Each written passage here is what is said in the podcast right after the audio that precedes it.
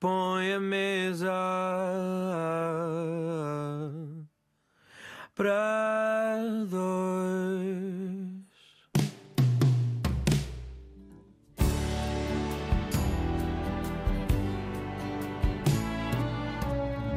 Olá, eu sou o Diamantino José e estou aqui para mais uma edição do programa Mesa para Dois. Tenho como companhia nesta mesa nada mais, nada menos do que Sérgio Castro, eh, um dos mentores dos conhecidos trabalhadores do comércio. Eh, não sei se devo cumprimentar-te em galego ou em português. É indiferente para ti, Em Sérgio? nortense, em nortense. Em nortense. Então, estás bom. Mas eh, também, de facto, eh, por exemplo, quando eu, quando eu vou à Galiza, é melhor falar em português. Não vale a pena tentar o portunhol, porque para eles não. Não, e inclusivamente algumas pessoas ofendem-se um bocado quando a gente tenta falar o castelhano porque não lhes agrada grande coisa. E pior do que isso, fiz eu há muitos anos atrás que cheguei à Galiza exatamente com os arte ofício, em 1982 ou qualquer coisa, naquela turnê dos arte e pus-me a falar em inglês e disse Hi there, everybody! E de repente cá em baixo fala português! Bom, e porquê é que eu comecei a falar de, de galego e de português? Porque, como é sabido, muita gente, o Sérgio Castro hum, está radicado. Eu posso dizer que estás radicado em Vigo, não é? Estou mais que radicado, estou homologado.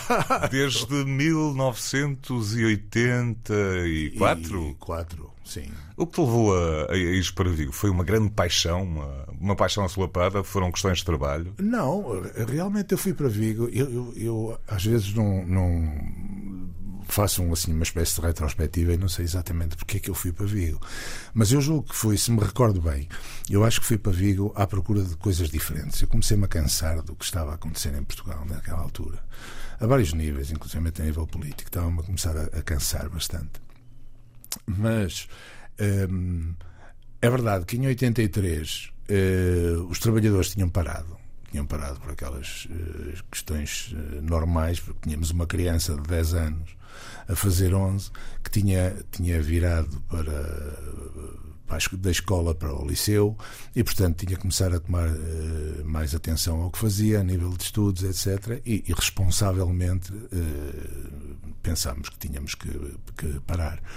Eh, Paramos com os trabalhadores, continuava o arte e ofício a existir, porque foi um grupo contemporâneo que já vinha de trás. A criança de que estás a falar é o Joe Madison. Sim, sim.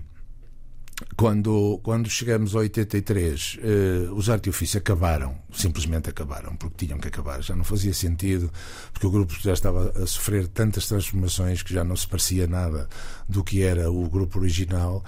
Ahm, nem sequer era um grupo que, que- estava a despertar grandes paixões, porque é verdade que a história do, do rock português e do tal boom eh, que se vendeu a toda a gente eh, ofuscou de certa maneira todas as bandas que insistiam em cantar em inglês, em fazer música progressiva, ou jazz rock, ou coisas como se queira chamar.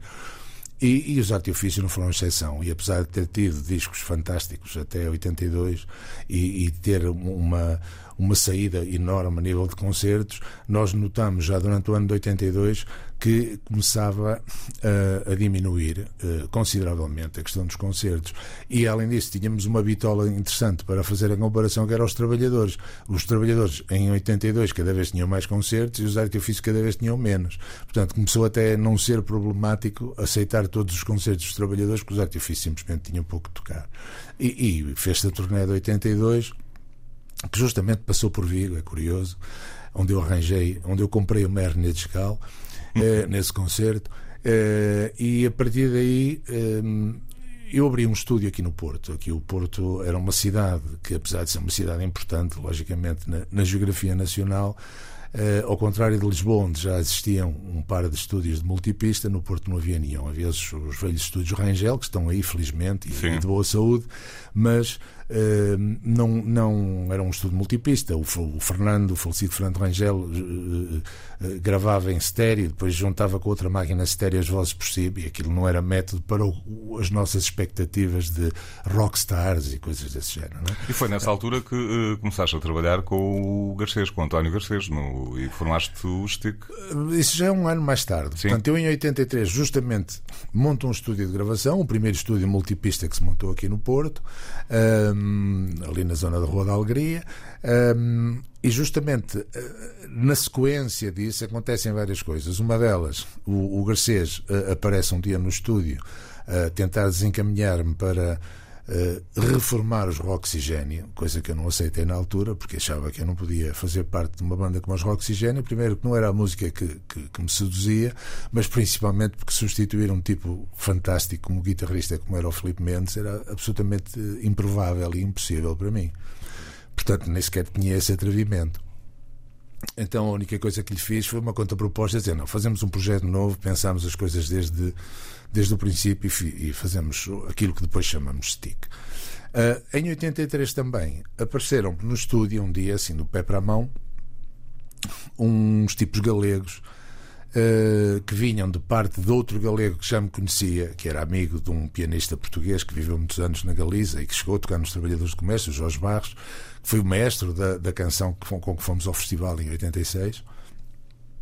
Eh, e, e o Jorge apareceu-me no estúdio com este com este sujeito da Galiza, com o Camba, Xavier Camba, a dizer-me que havia uma banda que estava com muitíssima fama em, em Espanha, que tinha feito a canção da volta à Espanha em bicicleta, e isso tinha-lhes dado uma repercussão, uma, uma notoriedade enorme. E eles tinham de ir para a estrada e precisava de alguém que fosse com eles para a estrada como produtor, como responsável de, do som da frente, etc. E eu, como era um tipo que, que controlava mesas de mistura em estúdios, eles entenderam que eu também era, era o tipo indicado para fazer o som ao vivo. Eu acho que estavam mais ou menos equivocados, mas pronto. Mas eu fiz o melhor que pude. E o que é um facto é que passei a vir a ir para a Galiza todos os fins de semana. Passei a ir para a Galiza todos os fins de semana, passei a estar eh, sábados e domingos, ou sextas, sábados e domingos na Galiza. Os tipos pagavam realmente principescamente, não há dúvida nenhuma. Eh, tocavam muito, ganhavam muito dinheiro, tinham, uma, tinham um cachê alto como banda e, como sabiam que eu vinha de fora, punham-me tudo à, à disposição. Então eu passei o ano eh, de 83 eh, a vir e ir todos os fins de semana e acabei por passar o ano de 84 eh, a viver num hotel na- em Vigo e também continuei a trabalhar com eles. De repente eh, aparece-me um jovem viguês, que, que era viguês de adoção, mas que, que, que era lucense, eh, com um projeto muito engraçado chamado Semen Up. Eh, eu achei muita graça aquilo, achei que aquilo era uma, uma versão dos trabalhadores do comércio eh, mais virada para a cena pornô, como eles diziam, que era o porno pop. Eh, mas achei muito interessante, achei muito interessantes as letras que eram super divertidas. Acima de tudo, achei engraçada a estética musical, que era, era gira, era, era uma cena muito baseada no, no soul e no blues, etc. E, e abracei aquela, aquela hum, produção, Epá, e, e com o resultado de que foi considerado o melhor disco do ano. E de repente, eu, quando dei por mim, andei um ano e meio a tocar com eles ao vivo pela Espanha inteira. Serviu-me para conhecer a, a geografia espanhola, de uma ponta à outra. Também me serviu para, para fazer muitas asneiradas e andar de um lado para o outro a, a perder noites. Mas, mas aquilo, de certa maneira, mostrou-me que eh, a chamada movida viguesa eh, tinha pernas para andar.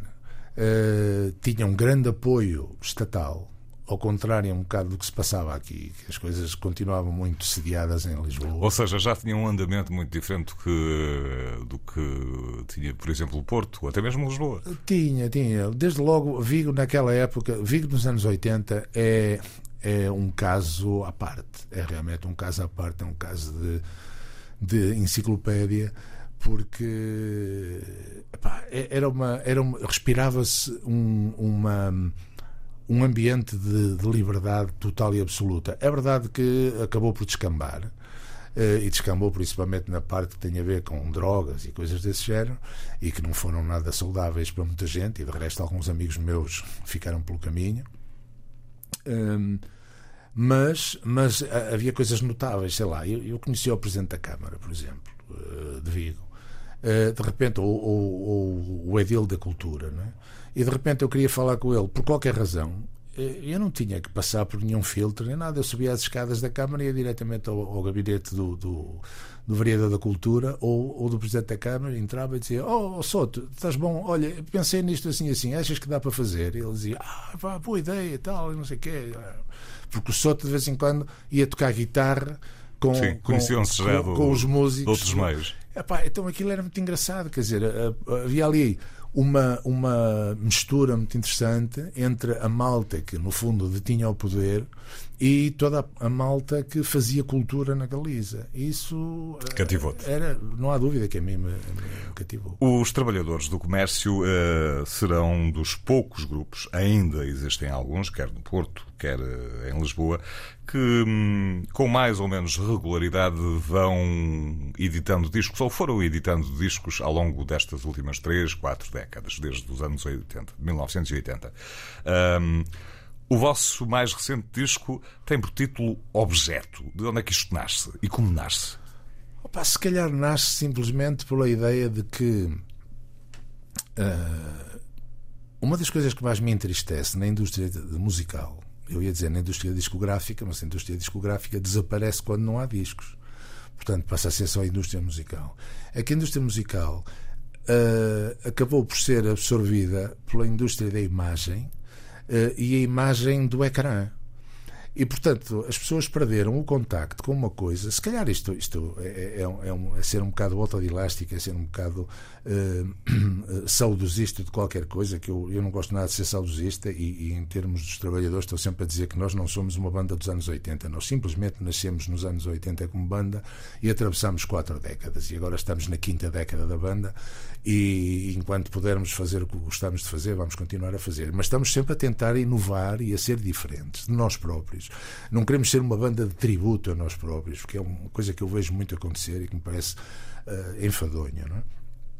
Portanto, uh, quando nós nos metemos uh, a fazer discos, eu tenho a impressão que o disco tem que ter algo, tem que haver um objeto que, que, que, vá para as mãos das pessoas, porque eu habituei-me, para mim era, era um, um, ritual interessantíssimo quando um colega telefonava, não é? no, no, telefone fixo, não havia telefones móveis, e dizia: pá, uh, já chegou à discoteca não sei quê, era a discoteca Santo António, ou não sei quê, Sim. ou a Clave, não é? que já não existem, estamos à vontade a falar delas. Uh, já chegou a, à discoteca Santo António uh, o último dos, dos, sei lá, dos Led Zeppelin. Ei, fantástico, vou já correr comprar. E a gente ia comprar, chamava o vizinho de cima, que era colega, e chamava pelo telefone o colega lá do Alexandre Colano, e reuníamos os três ali, com a aparelhagem possível, e punhamos o último dos Led Zeppelin, e ficávamos todos ali a flipar com aquilo, ouvíamos aquilo até gastar o disco. Não é? Hum. Epá, mas enquanto ouvíamos aquilo, folheávamos a capa, uh, muitas vezes traziam um livro, às vezes traziam umas, umas fotografias, e um tipo automático. Era uma peça de arte a todos os níveis. Era uma peça de arte a todos os níveis. Eu era. tinha lá o. Lembro perfeitamente ter os sete gajos da Chicago uh, pregados na parede, pá, porque eu consumia Chicago do primeiro ao último álbum, tenho a coleção praticamente completa dos de Chicago, e, e portanto eu tinha que ter aquilo. Comprava Zappa, a mesma coisa. O Zappa trazia uma data de macacadas que a gente tinha que ler até para perceber a ideia Sim. que estava na canção. E às vezes, e às vezes mesmo assim era muito difícil era compreender. Era complicado, porque é tudo muito local, é tudo uma cultura própria, etc. Uh, eh, a partir de um determinado momento eu comecei a ver com, com o advento do CD, que o CD contribuiu, de certa maneira, julgo eu, para o desinteresse por, por este feito de, de, nós comprarmos um disco e temos um disco na mão. Porque o CD não tem gracinha nenhuma. Quer dizer, ok, melhorou a qualidade em relação ao vinil, a, a dinâmica é maior, a, a extensão frequencial é maior, etc. Mas, Mas o som do vinil é o som do vinil. Bom, para quem gosta de som do vinil, podemos ir aí e podemos. Eu, eu posso discutir isso, mas podemos não, falar. Não, se calhar sobre... não vale a pena, temos outros assuntos para conversar. Podemos, podemos falar sobre o vinil, e é verdade que o vinil tem as suas características muito interessantes, que às vezes tem vantagens sobre o CD. E, e, o caso do objeto não, é, não, é, não nega, ao contrário, é uma afirmação disso, curiosamente. Agora. Uh, o objeto em si, não o nosso álbum, mas o, o objeto em si, é na verdade importante. Por isso, nós, no, já no Evolução, quando sacamos o Evolução, achamos que era importantíssimo fazer qualquer coisa para aquele CD. Fizemos o duplo, metemos num livrinho muito completo que rasgava a capa no fundo, afinal. Estávamos mas, em 2007. 2007, e com a Evolução, pelo menos, havia muito que ler, havia muita informação. Uh, há uma capa espetacular feita pelo Carlos uh, Cortesão que, que na verdade é, é, é única, aqueles, aqueles dentes, aquela boca enorme, etc. Uh, mas não contentes com isso, quando sacamos em 2011, 12 uh, o, o, Das Tormentas à Boa Esperança, uh, há todo aquele livro que me ia dando cabo da paciência, porque eu matei um ano da minha, da minha vida, férias incluídas, a escrever aquilo, e aquele livro eu parece-me que traz ali tanta coisa que as pessoas podem ouvir o disco dez vezes até conseguir acabar de ler o livro. Essa simbiose, essa cumplicidade entre o objeto em si, neste caso o livro, e, e, a, e a música ao mesmo tempo, eu acho que de alguma forma enriquecem a experiência. E, e de resto, quando fiz o meu disco a solo, o Surge, uh, tornei a, a, fazer a mesma coisa. Quer dizer, fiz uma capa que parece uma capa de um, de um vinil, não havendo vinil lá dentro, uh, com aquelas pinturas. Dizer, fiz aquela simbiose entre a música que eu criei e as pinturas que os meus amigos pintores criaram a pensar nas canções que eu tinha criado. E eu tenho a impressão que as pessoas que estão a ouvir a música e, e veem aquele álbum e leem o que lá se escreve e, e veem, apreciam aquelas obras de arte que estão em altíssima reprodução, em altíssima qualidade, uh, têm uma experiência diferente. E nós Sim, aqui quisemos, uh, quisemos fazer a mesma coisa. Há um livro onde estão grandes imagens, uh, assim como no Surge Uh, e já antes no, no, no, no, ao vivo dos Arte e Ofício, embora fosse uma primeira experiência, mas assim como no Surge, a Diana, a minha filha, teve ali um papel absolutamente preponderante a, a, paginar e a escolher as imagens que iam jogar com as pinturas. Neste caso, uh, ela foi totalmente responsável daquele livro. Epá, e de novo, acho que conseguiu fazer uma, um objeto que dá gosto de ter na mão. Uh, a capa uh, foi uma ideia dos próprios homens da, da nós queríamos uma capa branca e eles disseram-nos da, da, da, prensagem, da, da grama, disseram-nos que se calhar era uma boa ideia virar a capa ao contrário, do lado fosco do cartão, que lhe dá outra apresentação muito mais requintada. E não há dúvida nenhuma, eh, tiro-lhes o chapéu. E depois, pronto, este, este, este tamanho grande permite-nos fazer brincadeiras, como dizer às pessoas que têm que se ver ao espelho para lerem o nome da, que está na capa, porque a capa está, o nome está escrito ao contrário e à frente só aparece o O, que ainda por cima tem um A no meio, leva a confusões, e o objeto pode ser objeto, mas se as pessoas não gostarem do que lá está, pode ser objeto, não é? Quer dizer, Exato. cada um tem de ser escolha... atrativo, o objeto atrativo. Exatamente. Quer em termos de conteúdo, quer em termos de, de enfim, de visual, em termos visuais. É, é um pouco por aí que, que nós entramos na. Vamos ao conteúdo. Uh, uma das faixas que escolheste para este mês para dois é justamente do álbum novo dos Trabalhadores do Comércio, o Objeto, um, e é um tema do Adriano Correia de Oliveira. Um, onde é que foste buscar eh, Adriano? Ora bom, o Adriano, sem dúvida nenhuma, é uma figura absolutamente incontornável da, da cultura portuguesa e da, da, da, canção portuguesa, da música em Portugal. Depois dá-se outro caso. Uh, fez, uh, se o Adriano fosse vivo, teria feito 80 anos, salvo erro, a 10 de abril do ano passado. Uh, coincidendo com essa data, a Associação Desportiva e Cultural de Adriano Correia Oliveira, que está em Avintes, na terra onde o Adriano viveu a maior parte da vida dele, convidou os trabalhadores a estar presentes na Casa da Música a fazer um concerto e perguntou o que é que se podíamos versionar uma canção do, do, do Adriano. Epá, eu escolhi esta canção do Adriano porquê? porque uh, uh, eu tenho um, um, uma relação grande, sem dúvida, com a Galiza, vivo na Galiza, sou cidadão galego porque estou naturalizado espanhol, tenho dupla nacionalidade. Uh, ainda por cima, tenho três antepassados, bisavós, que vieram da Galiza e que podiam ter sido protagonistas dos poemas da Rosalia de Castro. Uhum. Isto é, podiam ser daqueles imigrantes de que ela fala nesta canção, neste, neste poema, onde o Nisa foi buscar um bocado uh, do poema para musicar e, e, para o Adriano cantar. Portanto, de repente isto juntou-se e pareceu-me que fez sentido. Fizemos uma excelentíssima, julgo eu, sou suspeito, mas parece-me que fizemos uma excelentíssima adaptação. Uh, e aqui a responsabilidade foi de toda a banda. A banda é que se meteu de, de, de, cabeça. Eu sou testemunha disso. Eu estava Na nessa, nessa, nessa cerimónia em trabalho e fiquei eh, de boca aberta quando vos ouvir tocar eh, este tema. De facto, é, nós vimos que a reação funcionou público, muito bem ao vivo. A reação do público foi excelente e continua a ser. E, e, o incrível é que nós acabamos o concerto da Casa da Música, depois tivemos uh, o, o, privilégio de poder ouvir, porque gravaram, foram vocês que gravaram e, e, e tivemos acesso a, às canções e, e ficámos também gratamente surpreendidos com o resultado uh, gravado e pensamos, isto tem que ir para o disco. Isto tem que ir para o disco. E da mesma maneira, Os Vampiros do, do Zeca, que é uma canção que nós já versionamos Sim, e que não estava em nenhum disco. Porque epá, há muitas versões dos vampiros, mas muito francamente, e que não me levem a mal. Eu tenho a impressão que as versões que eu tenho ouvido dos vampiros não chegam nem aos calcanhares do original. Porque o Zeca punha-lhe uma emoção que explicava a canção. E eu tenho ouvido canções um bocado versões, um bocado cheias de rococós, de orquestrações, etc. Coisas assim um bocado esquisitas e digo assim, perdeu-se o conteúdo da canção. É demais. é demais, a gente esquece do que é que se está a cantar.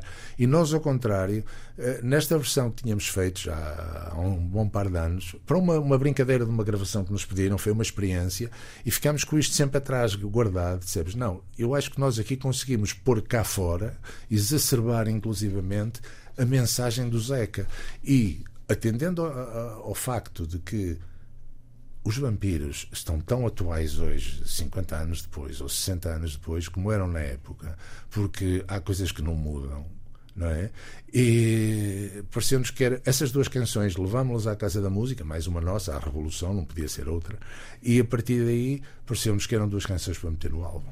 Então vamos ouvir uh, a canção de que falávamos uh, antes de, dos vampiros que neste caso uh, surge com o título Cantar de Imigração. Que me perdoa a Rosalia de Castro, o Zé Nisa e o Adriano. Vamos ouvir. Cantar de Imigração, um dos temas do novo disco dos Trabalhadores do Comércio. O título deste álbum é Objeto. Uh, o meu convidado neste mês para dois é justamente uh, um dos mentores dos Trabalhadores uh, do Comércio, Sérgio Castro. Sérgio, estamos numa hora em que o trânsito estará muito complicado ainda, suponho eu, em que alguns estarão a jantar, outros estão a preparar-se para, para jantar. Um, eu propunha que falássemos um pouco de gastronomia. Okay. E, e, tu tens o privilégio de estar na Galiza, passar pelo Minho e vir ao Porto, ou então ser do ou Porto, vice ou vice-versa. Uh, uh, isto é, enfim, não tem preço. Não tem preço, não, não, é? não é? Tem preço. Não há estômago, às vezes. Mas vamos lá por partes. Vamos começar uh, na Galiza. Uhum. Diz-me, uh, o que é que tu propões? Tapas, marisco, um restaurante em especial, eu, um prato em especial? Eu, curiosamente, não sou um grande amante de marisco. Uh, costumo dizer, há, há, um, há um par de coisas no marisco que eu, que eu gosto. Uma delas é a navalha. Uhum. Que acho realmente muito interessante. E outra é a zamborinha. Que não a vieira a Vieira não, não, me, não me agrada tanto como a Zamborinha. Um, fora esses mariscos, eu não sou muito de. Ok, uns mexilhões, mas por exemplo, eu prefiro os mexilhões que comi ano passado nas férias na, em França. Hum. Andei ali pela Bretanha, pela Normandia e ali os mexilhões estão to, a toda a hora. E gosto mais daquela maneira de fazer os mexilhões. Tem os franceses e os belgas. Mas, uh, neste caso da, da Galiza, eu costumo dizer que o melhor marisco é o carapau é, aquele carapau de 30 ou 40 centímetros. Sim. Um carapau espetacular que eu vou buscar ao mercado, às vezes ao sábado de manhã, ainda este fim de semana foi o que fizemos em casa. E a gente vai ao, ao, mercado, traz três daqueles carapaus, mete aquilo no forno e aquilo realmente é o melhor marisco do mundo. Ou seja, o teu melhor restaurante é a tua casa. Bom, seria um deles, seria um deles, sem dúvida nenhuma, porque tenho o privilégio de, de, de, que lá em casa todos gostamos de cozinhar. Eu cada vez cozinho menos, infelizmente, mas houve uma época em que cozinhava, cozinhava bastante. Uh, a minha filha é vegetariana e, e, faz pratos vegetarianos absolutamente espetaculares. Nós não somos vegetarianos, já por, por, por condescendência fomos vegetarianos há algum tempo. Uh, eu tenho necessidade de comer carne porque o meu organismo pede. Uh, e ainda que hoje em dia seja politicamente incorreto dizer uma coisa destas, mas, mas estou um bocado nas tintas para o politicamente correto. Portanto, a partir daí. Hum, o que é que eu gosto mais na Galiza? Gosto de muitas coisas. Há, há um sítio na Galiza, há um sítio em Vigo que foi que foi remodelado há, há poucos anos que era assim uma tasca, uma tasca onde um tipo quando saía de lá tinha que lavar a roupa e tomar banho porque saía a cheirar a tudo e mais alguma coisa. Agora não acontece isso. Continua a, continua a chamar-se o Bar Chabolas, Chabolas com V, Chavolas, é? mas a gente lá na Galiza não diz, é como aqui no Porto, a gente não diz os Vs, parece mal. Uh, e, e, o Bar Chabolas agora tem um homem à frente que eu julgo que é familiar dos antigos donos, que já terão morrido, que eram muito velhinhos já quando eu os conheci. Ele, uh, o Alberto, é um cozinheiro uh, esmerado. Eu penso que o Alberto uh, trabalhou em França, aprendeu em França, porque ele usa muito uma coisa muito típica dos pratos franceses, que é a manteiga. E, e faz ali alguns pratos, um deles as amborinhas, que não dá para acreditar e faz outra coisa que eu não conhecia, que é o corucho, que é um peixe que não é muito diferente da solha e, e do rodabalho. É uma coisa entre uma solha e um rodabalho. Mas é um peixe mais leve, não tem um sabor tão agressivo como o rodabalho. E ele também faz aquilo lá com a manteiga, faz aquilo lá à maneira dele. E eu juro-te que não há, uma, não há nada parecido com aquilo. É, na verdade, fantástico. Diz isto. Não, ia dizer, mas, mas a gente pode sair de Vigo e ir a outros sítios onde, onde come coisas eh, que não são habituais, sei lá, há, um, há um sítio no Grove em que fazem a, a, a, chamada paella, mas fazem uma paella ao forno, uma paella fumada. E a paella vem escura, depois de passar por um forno a carvão, e vem com o, o sabor, com o cheiro e o sabor a fumo, mas vem com o, a quantidade exata, porque também se passarem a coisa pode ficar agressiva e, na verdade, não tem nada a ver com a paella tradicional, porque as paelhas tradicionais nem sequer são da Galiza, são tipicamente valencianas, embora eu possa afirmar que a pior paella que comi foi em Valência. E já comi grandes paelhas na Galiza e noutros sítios. Não, em Valência também, é verdade que sim, mas fui a um sítio. Olha, em Vigo, uh, eu creio que já terá fechado, não tenho a certeza. Comia-se uma excelente, uma excelente paella ali uh, junto ao, ao cais, não sei como é que lhe chamar aquilo. Eu, eu fui de pesca, lá, ao cais de pesca. Uh, sim, aquilo é um clube Uh, portanto, não sei identificar exatamente o local, nem, nem dizer o nome, mas uh, a paella era uh, muito boa. Mas muito seria o Clube Náutico de Vigo? Talvez junto Náutico. ao Clube Náutico. o Clube Náutico tem um restaurante, tanto então no é primeiro isso. andar como ao lado. Por... É, então será, sim, será sim. isso. Um, mas aquilo que me estás a dizer em termos de gastronomia e gastronomia galega ou espanhola, se assim quisermos dizer, vem contrariar um bocadinho aquela ideia de que uh, nós portugueses temos e que por vezes eu não consigo compreender é uh, mas, mas como é que é possível que os galegos estejam sempre em esplanadas a tapear, a conversar, descontraídos? Eu tenho inveja disso, sou sincero. Hum. Uh, uh, ao, à hora de almoço, junto ao final da tarde, eles depois não jantam, ficam-se pelas tapas, a gastronomia não. Como é que é? Como é que isso funciona? Que é estranho, para o português é estranho. Uh, o, que se passa, o que se passa na Galiza e, e, no resto da Espanha não é muito diferente. Logo a partir é que os horários de, de, Sim, claro, há isso. São diferentes, quer dizer, eh, na Galiza, apesar de estar no mesmo fuso horário geograficamente que nós, eh, a Galiza, a Galiza é grande parte de Espanha, na verdade, a única, a única parte de Espanha que está no fuso horário de, para lá do meridiano de Greenwich é, é, é, é, Barcelona e aquela zona de Catalunha, Aragão. O resto está do lado de cá e devia ter tudo a hora que nós temos, que é a hora britânica também. Só que os espanhóis decidiram que queriam ter a hora europeia, e se calhar decidiram bem, Uh, e a partir daí, pois uh, já se come tarde uh, lá, mas com a história da, da, hora ainda parece que é mais tarde. Ehm, o, que acontece é que as pessoas almoçam invariavelmente muito tarde, as que saem para almoçar. Cada vez há mais empresas a fazer jornada continuada, mas quem não faz uma jornada contínua sai para almoçar. Por exemplo, as lojas, é estranhíssimo, as lojas fecham à uma e meia e a maior parte abrem às quatro e meia, às cinco ou às cinco e meia. E depois as pessoas acabam a estar a trabalhar em frutarias e em lojas deste género, sei lá, quem vende telefones e quem vende televisões e não sei o quê, não sei o quê acaba por estar a trabalhar até às nove da noite. É, é óbvio que não podem jantar uh, em conformidade, porque se jantarem em conformidade vão jantar às 11 da noite. Sim. E para jantarem às 11 da noite a coisa fica complicada.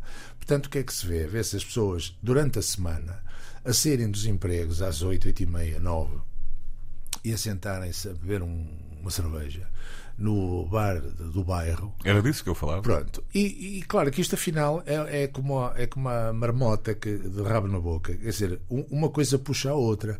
Os cafés e os bares criaram também uma tradição que é a gente pede uma cerveja ou um copo de água. Uh, e eles automaticamente servem qualquer coisa. Uma tapazinha uma que tapa seja. de qualquer coisa. Se, se nós reincidimos e ficamos mais tempo, passar um bocado, vem a tapa de cozinha.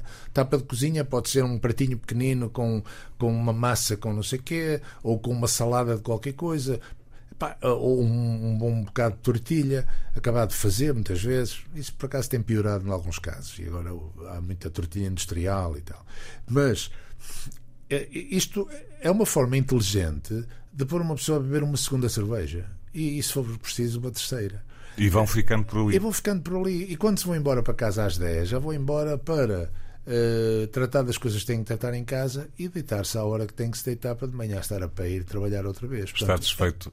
Está desfeito o mistério. É, portanto, não há realmente jantar. Quem tem crianças, logicamente tem que ter um esquema diferente, mas eu percebi eh, quando a minha filha era criança, que a maior parte dos colegas da minha filha surpreendiam-se quando ela dizia que vou jantar. Porque eles o que tinham era a ideia de que à noite toma-se um leitinho com umas bolachinhas e vai-se para a cama assim. Porque isso sim, merendar merende-se. Uhum. E há uhum. muito o hábito da merenda. Uh, e almoçar uh, é uma refeição que, principalmente quando há esse enorme hiato entre as horas de, de, de trabalho, uh, pois as pessoas têm tempo para, para, para comer lautamente e depois até para dormir uma cesta, que embora não seja um hábito galego, há muita gente que o tem, é um hábito importado das zonas quentes da, da Espanha, como a Andaluzia, a Extremadura, etc., e a Comunidade Valenciana, a Múrcia. Um, mas é esse, é esse um pouco a realidade espanhola. Um, epá, é verdade que isto tem. Para nós é chocante. É chocante porque. É estranho. É estranho porque uh, os hábitos, inclusive, por exemplo, concertos, coisas a nível cultural, as coisas acontecem à tarde na cabeça dos galegos. Então amanhã é um concerto à tarde. À tarde são as nove da noite. Ou às oito e meia. Não, o concerto é de tarde. De tarde como? Às 8.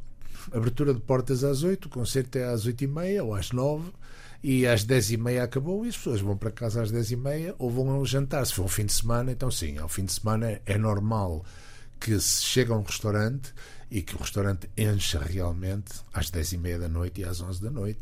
De resto, eu lembro que os meus pais iam me visitar e ficavam extremamente surpreendidos quando nós chegávamos a um restaurante às 8 da noite ou 8 e meia, estava fechado. E tínhamos que esperar à porta do restaurante onde tínhamos sim, mesa reservada sim, é para que abrissem. É.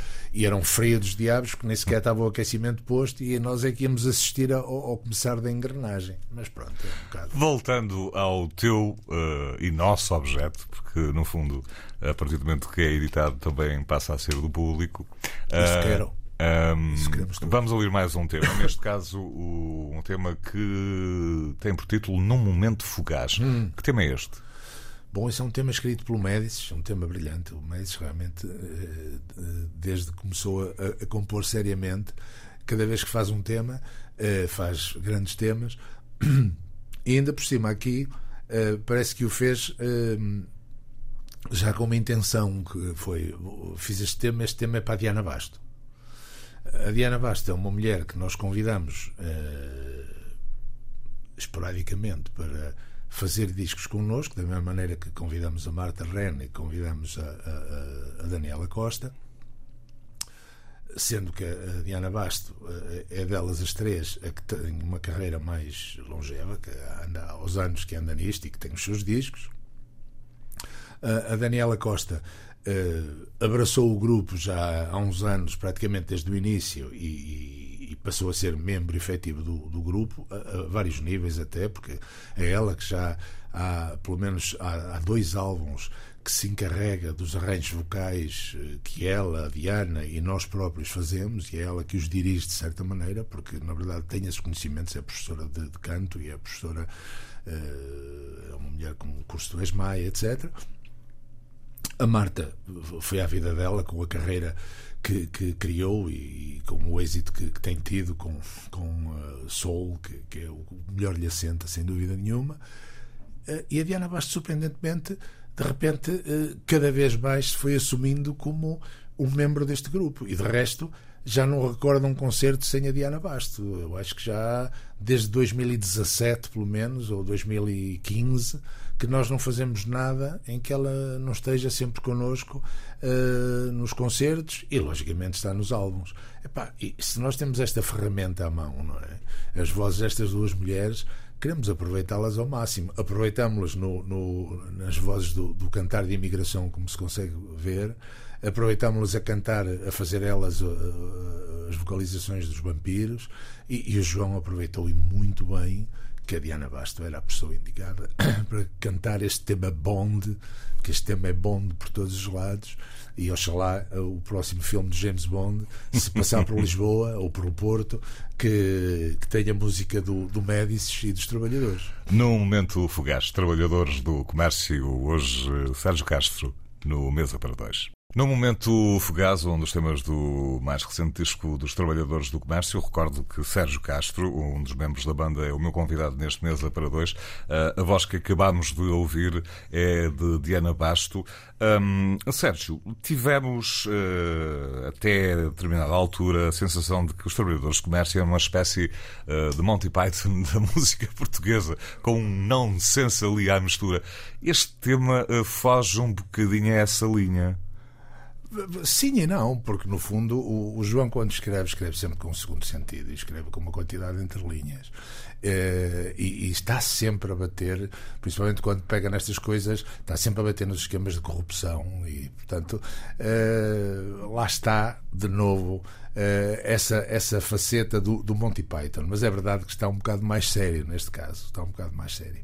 Hum, também a gente vai envelhecendo e vai se estão mais maduros pronto. vamos ficando mais maduros e vamos sendo cada vez mais sérios mas mas uh, uh, o, o, às vezes às vezes a, a, a ideia de sermos uh, humorísticos vamos é um bocado substituída por uma tendência a, até a um certo cinismo e às vezes é mal interpretado, mas, mas eu julgo que, que não. Quer dizer, aqui que, eu acho, que o que dá um toque mais sério à, à canção é, na verdade, a orquestração, é a interpretação magistral da Diana. Uh, e de verdade, a mim esta canção emociona-me imenso. E quando a tocamos ao vivo, que eu pensei, nunca pensei que a pudéssemos tocar ao vivo, tem essa orquestra toda, mas conseguimos fazer isso, reproduzir. O Médici justamente toca um teclado em que faz essas orquestras todas, que aí são, são violinos de verdade, mas. Ehm, ele faz isso com, com os sons de, uh, orquestrais e, e ela pois, faz o, o, papel que faz aí. E eu divirto-me a grande porque há, umas malhas de guitarra que é a única coisa que eu toco dessa canção e que cada vez que as tenho que fazer, de verdade que, me, que se me arrepiam os pelos todos, porque, porque gosto mesmo da, da ideia e gosto da maneira como, como fizemos isto. Mas também gosto daquela ideia que disseste de que somos os Monty Python da música portuguesa. Eh, além disso, as pessoas não se podem esquecer que nós nascemos com essa intenção, os trabalhadores do comércio vieram com essa intenção de, de, de certa forma. Uh, mostrar a parte algo ridícula de todo aquele movimento que a indústria tentou inventar do boom do rock português, como se não houvesse nada para trás, não é? Como se Sim. é um bocado da história do Big Bang, não é? E, e, para trás do Big Bang o que é que havia? Não havia nada. Já agora tenho uma, uma questão, uh, ou seja, uma curiosidade minha. Uh, ali nos anos 1980, portanto, só no Porto eram os trabalhadores de comércio, o GNR, os táxi. Uh, Peço desculpa se me estou a esquecer de alguém. Já Fomega, por exemplo, em Lisboa o HF, Chutos também, já. Sim, já claro. um, mas aqui na cidade do Porto e nos grupos uh, da cidade, uh, uh, davam-se todos bem? Havia rivalidade? Como é que isso funcionava? Eu julgo que a rivalidade existiu sempre, mas até era mais a outros níveis. Eu tenho a impressão que tinha mais a ver com os estilos musicais e com o ambiente musical em que nós nos mexíamos. Por exemplo, por dar um exemplo, a, a malta que estava no Jafomega, que logo à partida, ainda por cima, já naquela altura, quase todos eram meus amigos, se não todos, uh, e conhecidos de longa data. Um, Alguns tinham já tocado comigo, o caso do, do Zé Nogueira e o caso do Álvaro Marques, que tinha sido o baterista do Psico quando eu estive no Psico. Portanto, a malta de Jafomega, a imensa maioria, uma, uma boa parte deles, era malta que vinha da, da zona mais do jazz e tinham a ver com a escola de jazz, e portanto eles moviam-se naquela esfera do, do jazz. Por exemplo, os táxi.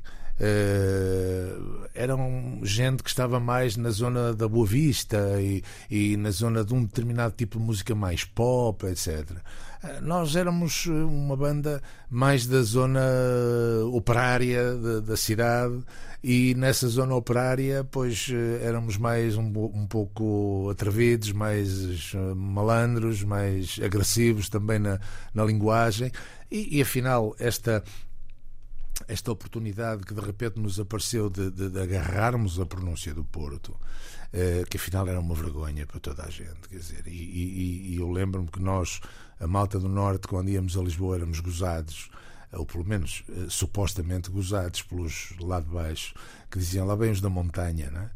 E nós chegávamos e se logo és do Porto, falas a Porto e, e nós dizíamos, pois falávamos, vocês falam a Lisboa dizem frio e pronto, portanto, quer dizer, estávamos pagos. Uh, a partir daí, quando as editoras nos quiseram obrigar a fazer música cantada em português, porque tudo isto começa ainda com os arte e ofício a querer fazer, a ter uma nova editora, quando a Orfeu da Arnaldo Trindade faliu, desapareceu e nós tivemos que encontrar uma editora e as editoras estavam todas em Lisboa, além dessa, não é? E então as, as de lá de baixo só nos falavam de cantar em português, porque é verdade que os UHF já tinham feito um single uh, no ano anterior e os, e os chutes e pontapés também, e eles achavam que aquilo é que ia ser a música, a futura música portuguesa, não se enganaram por muito, não, realmente. Uh, e, e, nós uh, dissemos, ok, se é preciso cantar em português, a gente então também não canta em português, canta à, à moda do Porto. Canta, e inventámos o Nortense, e inventámos um nome completamente caricato, que é um nome de trabalhadores de comércio, caricato e, e complicado para pôr nos cartazes. A gente fica sempre prejudicada porque o nome é tão longo que aquilo fica sempre esquisito. Está, está, está, o tempo está a esgotar-se. Voltando ao início da nossa conversa, a tua ida para Vigo, hum, hoje em dia, farias a mesma coisa? Não faço a mínima ideia. Eu, eu, eu, eh, eu vivo dia a dia e, e, não me arrependo de nada do que fiz, ou de quase nada. Quer dizer, se calhar fiz algo mais neira Perdão, que não devia ter feito e que até me custou caro. Como aquela que referi há bocado da hérnia discal que comprei em, em Vigo, num salto mortal que eu não sei dar e não sei como é que consegui fazê-lo. se eu hoje faria a mesma coisa, o Porto hoje é uma cidade extremamente atrativa, uh, tal como Vigo, cansativa para os locais, porque o turismo começa a ser de tal maneira uh, massivo que eu vejo os meus amigos daqui a queixar-se que começa a ficar impossível. O Porto sempre foi uma cidade complicada a nível de trânsito, mas agora está mais complicada que nunca. E, e, Vigo começa a ser uma cidade complicada, principalmente nesta altura, que temos aquele Presidente da Câmara que lhe deu para, para estender o Natal desde o dia 1 de novembro até o dia 15 de fevereiro, que há uns anos atrás. Tivemos o Natal mais longo do mundo e, e, aquilo acabou por ser insuportável. E agora continua a ser um bocado insuportável, porque as pessoas vão. De, de, de, os portugueses, os madrilenos, os, os catalães, etc., etc., vêm a correr para estar em Vigo. Neste momento, um hotel de duas estrelas em Vigo pode custar 200 euros por noite, que é um, um absurdo. Eh, e porquê? Porque a demanda é tão grande que, que não, não, não há dúvida que a malta aproveita estas coisas e especula. Eh, se eu iria hoje para Vigo, pois se, se calhar não, porque tenho estou satisfeito uh, quando venho aqui como turista, afinal, e quando venho aqui fazer os meus concertos e os meus trabalhos, uh, gosto desta cidade, afinal foi aqui que eu nasci e gosto de estar aqui mas também não, não desgosto nada, ao contrário, gosto muito de estar em Vigo e de resto teria dificuldade em arrastar a família para cá, porque a minha filha e a minha mulher acho que já não querem voltar para Portugal. E por falar em concertos, o percurso deste objeto uh, vai passar pelos concertos, naturalmente? Oxalá que sim, se nos convidarem para os fazer. O próximo que temos é justamente em Vigo, é no dia 29 de dezembro, onde vamos tentar recuperar a memória de uma coisa que já tínhamos ganas de fazer há muito tempo que é uh, os trabalhadores, a, a, sua primeira saída internacional foi justamente a Vigo, em 1981, e fomos tocar a um grande festival que se fazia naquela cidade, chamado Nadal Rock, ou seja, Natal Rock, em que nós fomos cabeças de cartaz de um dia, juntamente com os Nacha Pop, que era um grupo icónico espanhol, que foram cabeças de cartaz no outro dia. No dia em que nós tocamos, eh, antes de nós tocaram exatamente pela primeira vez a sua primeira atuação, os Siniestro Total, que hoje são uma instituição em toda a Espanha, sendo galegos da, dali da zona de Vigo. Eh, vamos ter no concerto eh, um dos elementos do Siniestro Total, justamente, o, o Xavier Soto, com quem já toquei muitas vezes e que toca no meu disco solo. E vamos ter mais alguns uh, músicos convidados. Uh, e, e, vamos tentar relembrar um pouco o que se fez no dia 27 de dezembro de 81, embora desta vez calha 29, que é uh, trabalhadores em Vigo, na época do Natal, a tocar o que nós gostamos de tocar. Iremos tocar canções do objeto e canções do antigamente e canções de todos os tempos em que, em que gravamos discos. Sérgio Castro, muito obrigado por teres vindo obrigado a este eu. Mesa para Dois. Uh, vamos terminar com um tema que tem por título o Parque da Monsanto. Parque da Monsanto. O que é isto? Bom, uh, a Monsanto, como toda a gente sabe, é uma das maiores multinacionais mundiais. Hoje, salvo erros, é, é pertença da Bayer, ou da Bayer. Uh, e, e portanto, é uma, é uma multinacional que se dedica a, a controlar aquilo que a gente come em grande, em grande parte, uh, os transgénicos, etc, etc, embora eles acham que não. Uh, e, e, este parque, que, que é este país, que é a Terra, o globo, no fundo, que é esta Europa e que é o globo completo, uh, tem sido alvo de muitas barbaridades que se vão fazendo. Uma delas, que nós tratamos neste tema, é uma coisa que a mim me choca bastante e que, ainda que muita gente diga que eu estou maluco da cabeça, há provas irrefutáveis, a própria comunidade europeia já o assume, o governo espanhol também já há algum tempo, que é um, um, atividades de geoengenharia que se, que se levam a cabo no planeta. Portanto, eh, fumiga-se no planeta para semear nuvens, como é o termo que se usa tecnicamente, para que ou chova ou não chova, ou não granize e não estraga as colheitas, etc.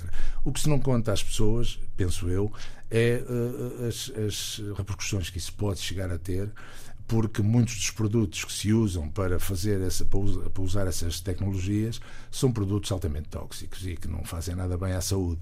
Um, nós denunciamos isso e pensamos que a melhor maneira de denunciar era com uma canção quase infantil, onde pegamos num coro fantástico de, de muitos jovens, de crianças quase, ou, ou, ou princípio de, de adolescentes, do, do Conservatório de Felgueiras, que são alunos da Daniela Costa, justamente, e, e a Daniela começa por cantar a canção eh, da maneira como só ela sabe fazer e a seguir dirigindo aquelas crianças, pô-las a cantar de maneira absolutamente fantástica e o tema acho que é muito resolutivo e, foi isto que, que, que quisemos chamar a atenção das pessoas, se quiserem preocupar-se há um link no próprio disco para quem tiver curiosidade que leva as pessoas à, à, à, página da Comunidade Europeia, onde se explica o que é que se está a fazer, pelo menos até certo ponto, uh, com, as, com essas fumigações e essa geoengenharia.